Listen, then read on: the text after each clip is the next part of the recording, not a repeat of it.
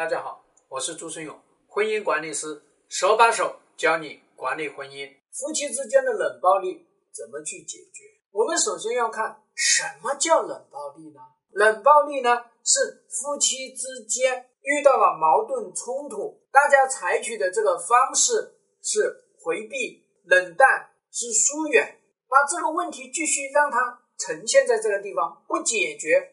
那么不解决的目的。实际上还是要解决，让他来获益，获得什么益呢？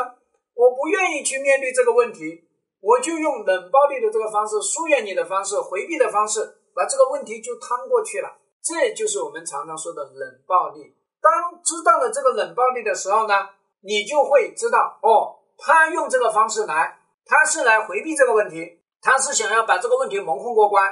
所以，当你知道这样一个特点的话，那我们再来看冷暴。